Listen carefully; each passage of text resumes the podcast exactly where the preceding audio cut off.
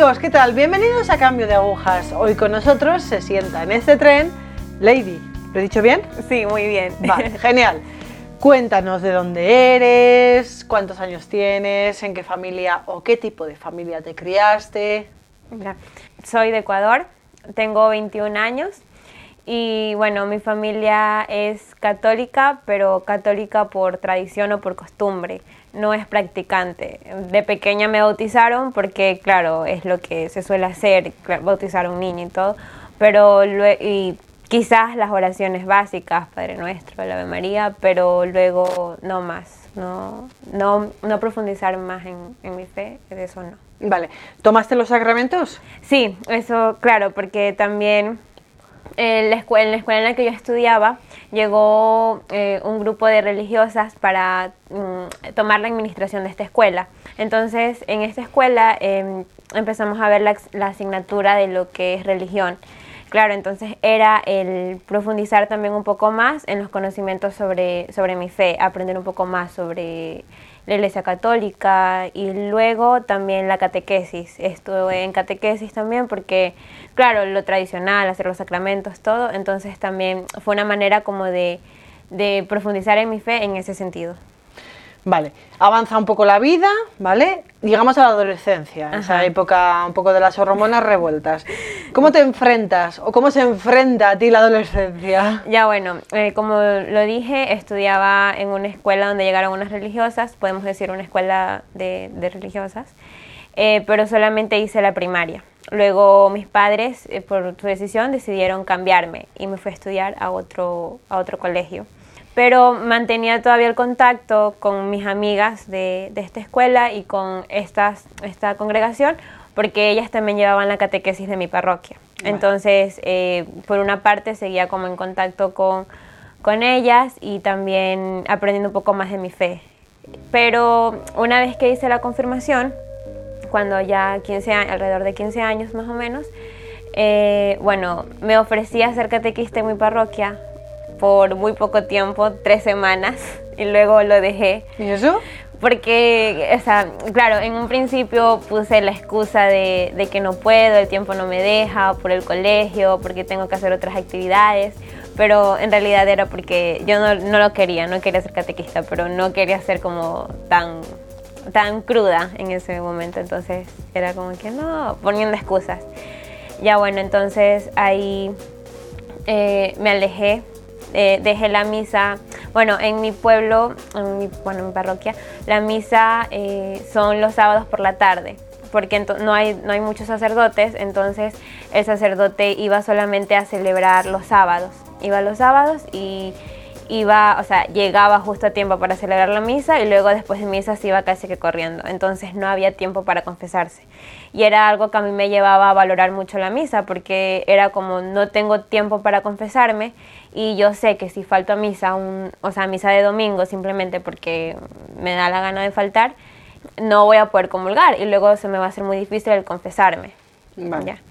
Entonces valoraba la misa, pero una vez que dejé atrás el ser catequista, dije que ya no, también era porque, claro, como había dejado mis amistades de la infancia, que eran buenas amistades, que pertenecían a un grupo religioso, a un grupo juvenil, eh, las había dejado atrás y también me, me empecé a centrar en, en, cosas del mundo porque estaba, estudiaba en otro colegio. Entonces, claro, el ambiente también influye un poco porque no veía, o sea, no tenía como que nada de Dios cerca las amistades que, que tenía eh, tampoco eran amistades que, que, me llevaban a Dios, porque claro, eh, son jóvenes que tampoco han aprendido cosas sobre su fe, entonces no le puedes como exigir más a jóvenes que no, no tienen tampoco, no han recibido nada sobre, sobre su fe o la fe que, que dicen tener. Ya bueno, entonces todas estas circunstancias me llevaron a alejarme, entonces de repente un sábado falté a misa y ya luego llegó el siguiente sábado y fue como, oh, no puedo comulgar, entonces, ¿para qué voy a ir a misa? Ya, entonces poco a poco así fui dejando la misa y no me aparecí por la iglesia, o sea, por casi dentro de dos años.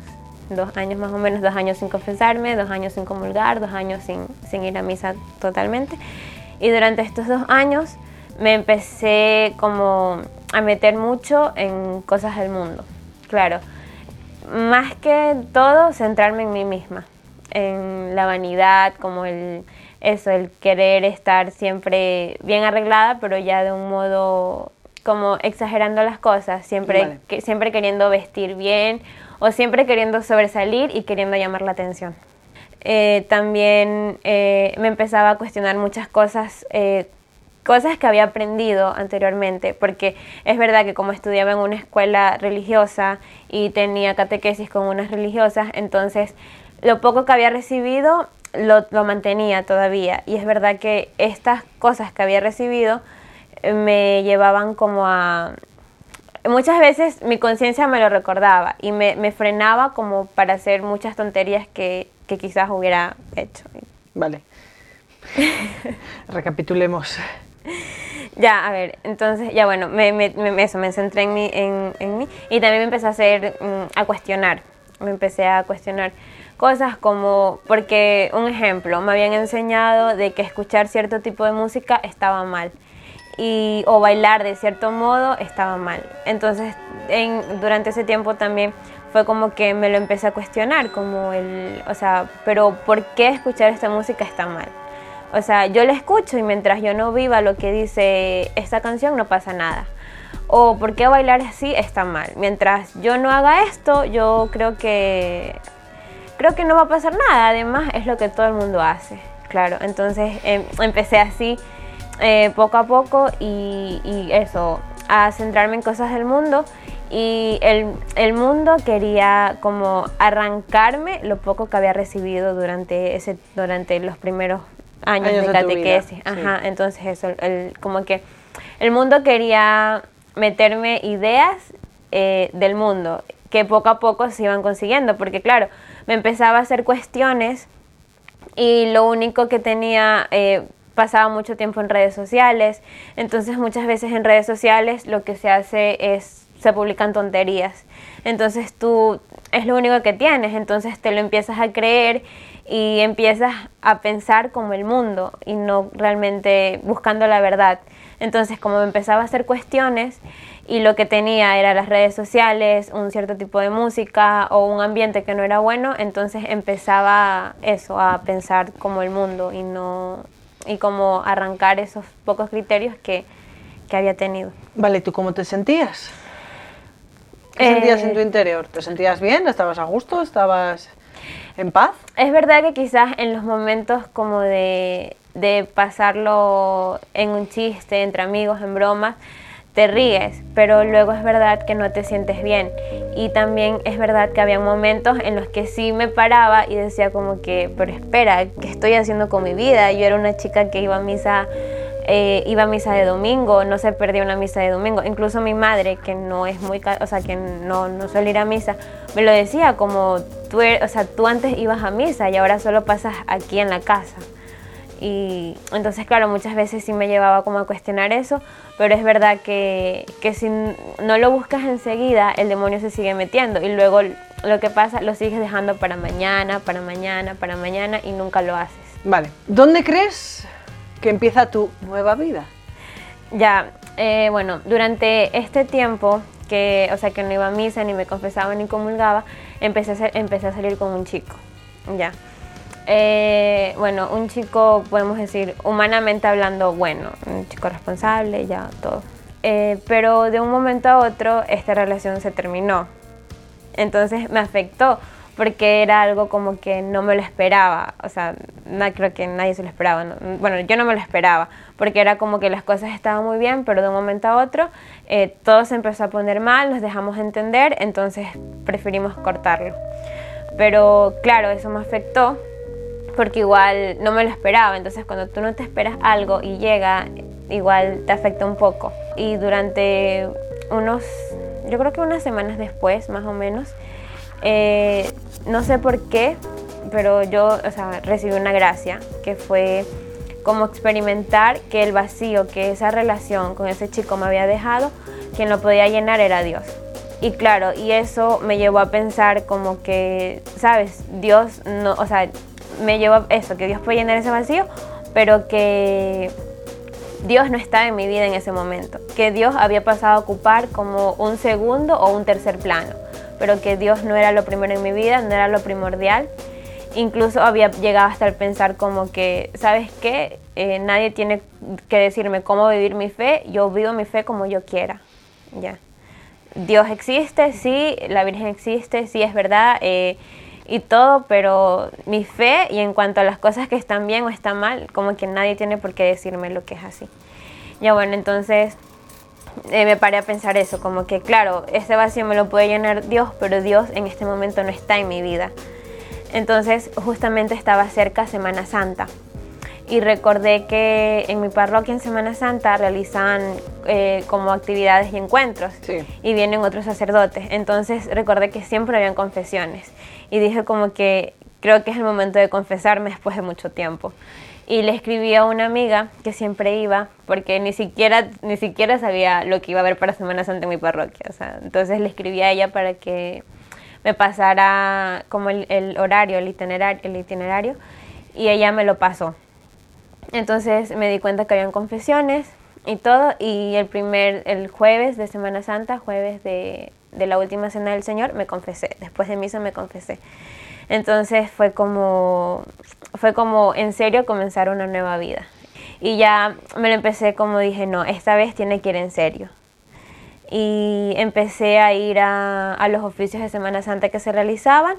Y luego después de esto ya empecé a retomar las misas de, de, de, las misas de domingo que seguían siendo de sábado en, en mi parroquia poco a poco. También eh, me acerqué más a mis amigas de la infancia que pertenecían a un movimiento juvenil y bueno, intentaban llevar una vida buena.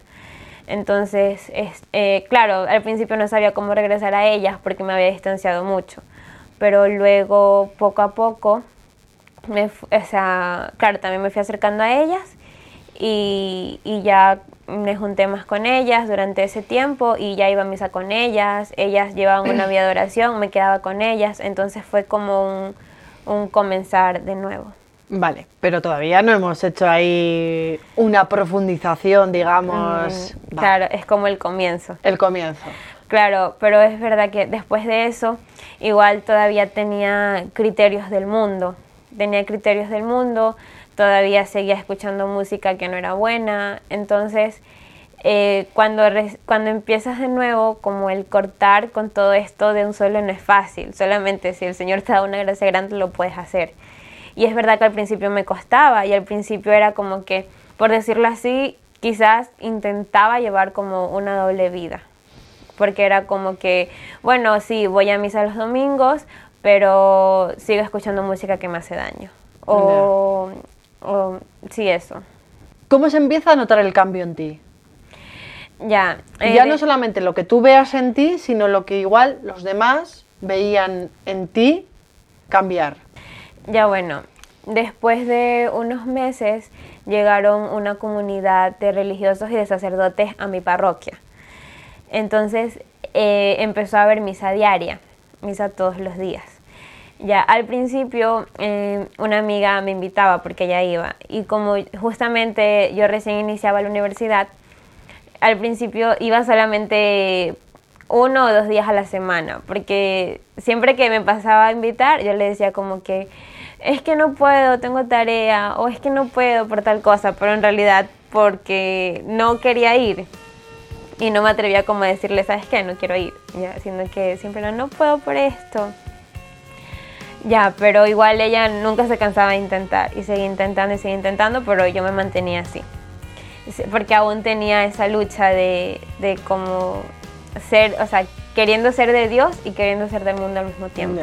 Ya, cuando, o sea, claro, es verdad que eh, estaba empezando a conocer más sobre mi fe, eh, estaba, o estaba yendo a misa, estaba empezando una conversión, pero que también también todavía tenía, el mundo todavía me atraía muchísimo, la vanidad, eh, ya bueno, pero entonces llegó, llegaron los meses de vacaciones que terminó el semestre y entonces ya no tenía una excusa para ponerle a mi amiga, entonces la empecé a acompañar a misa todos los días. Entonces durante este tiempo eh, me hice de misa diaria, iba a misa diaria, Eh, iba también, habían como círculos de formación que llevaban estas religiosas que habían llegado a la, a la escuela en la que yo estudiaba, que ellas, eh, que ellas llevaban, entonces iba a este, a este grupo de formación algunos días, no siempre, pero sí los días que, que podía. Ya, y luego al iniciar nuevamente el semestre coincidí en clases eh, con una amiga, tomamos las mismas clases, el mismo horario, con una amiga que ella, ella iba a misa diaria, era una chica de misa diaria y de oración. Entonces eh, yo me pedía que la acompañara a misa y yo no le podía decir que no porque teníamos el mismo horario, los mismos profesores, entonces no le podía decir ya como que tengo tarea, exacto, no hay excusas. Entonces ya bueno, empecé a ir a misa con ella, como ella hacía oración, eh, también yo hacía oración con ella, entonces empecé a tomar ese ritmo de vida. Y ya poco a poco eh, fui dejando como que todas esas cosas del mundo, la música, eh, un poco la vanidad y todo, porque igual aún me costaba pero es verdad que a veces llegaba momentos que le decía como que, ¿sabes qué, Señor? Por mis fuerzas yo no puedo, por mis fuerzas yo no puedo dejarlo, pero si tú lo quieres, si tú me lo estás pidiendo, quítamelo tú, porque yo por mis fuerzas no puedo dejarlo. Y creo que poco a poco así fue como fui dejando de, de eso. primeramente escuchar, dejar de escuchar cierto tipo de música o dejar de seguir ciertas páginas que no eran buenas en redes sociales o dejar de, ver mm, series o youtubers mm, que no eran buenos, ya, porque al principio costaba, pero luego es verdad que a medida que también iba aprendiendo y me iba formando, me iba dando cuenta como que todas esas cosas no coincidían conmigo, con lo que, o sea, con lo que estaba aprendiendo y que todo eso no estaba bien. Entonces, aunque al principio te cuesta, es verdad que lo fui dejando. Pero como como ocurrió antes, en, cuando dejé de, frecuentar la iglesia, era eso, que, como no, no, tenía una buena formación, lo que tenía era con lo que me llenaba, entonces estas ideas del mundo se empezaban a meter en mí. Vale, ¿quién te ha dado la formación? Eh, la formación sobre mi fe. Sí. Ya, creo que en gran parte se la debo a las religiosas que, a la comunidad de religiosas que está en la parroquia en la que yo vivo porque, eh, o sea, ella primeramente en la escuela, luego, luego también en, catequesis, eh, luego en los grupos de formación, también haciendo lectura espiritual, todo este tipo de cosas ayudan, como el, el que también tú busques por tus medios cosas buenas, claro, porque también las malas lecturas te dañan. Claro. ¿En qué momento? ¿Por qué estás en España? Estoy en España eh, porque con un grupo de amigas, ya en España se encuentra eh, como el, como por decirlo, la casa madre del movimiento juvenil al que pertenecemos. Y también porque España es tierra de santos. Entonces teníamos mucha ilusión de venir aquí y de conocer, de conocer muchos lugares, de conocer eh, la vida de los santos y también de conocer más, como por decir, la gente que llegó, que nos evangelizó a nosotros, que, que llegó a, nuestro, a nuestro continente, o sea, de conocer más como las raíces también. De, eh, hace unos días estuvimos en Fátima. Ya, entonces eh, Fátima, como sabemos, es un lugar de apariciones marianas.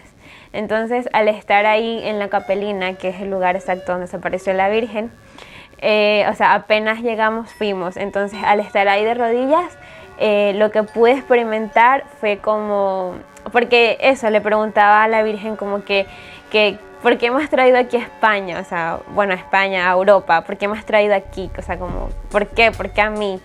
Y, y, lo único que podía experimentar era como que ella quería que estuviera aquí y que también como experimentar como ella me dice como que tú me perteneces y como eso, experimentar que que soy pertenencia de la Virgen y que le pertenezca a ella y que mi vivir tiene que reflejar, eh, tiene que reflejarla a ella.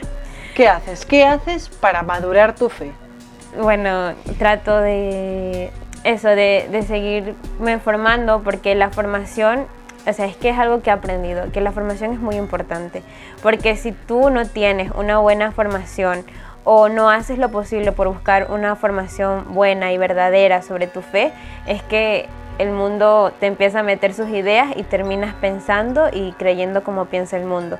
Porque en un momento fue lo que me pasó a mí, porque me empecé a hacer cuestiones sobre sobre mi fe o sobre cosas que había aprendido de pequeña y como no tenía una buena fuente de dónde sacar buenas respuestas y de dónde sacar la verdad, lo que me empezó a llenar fueron las ideas y las cosas del mundo.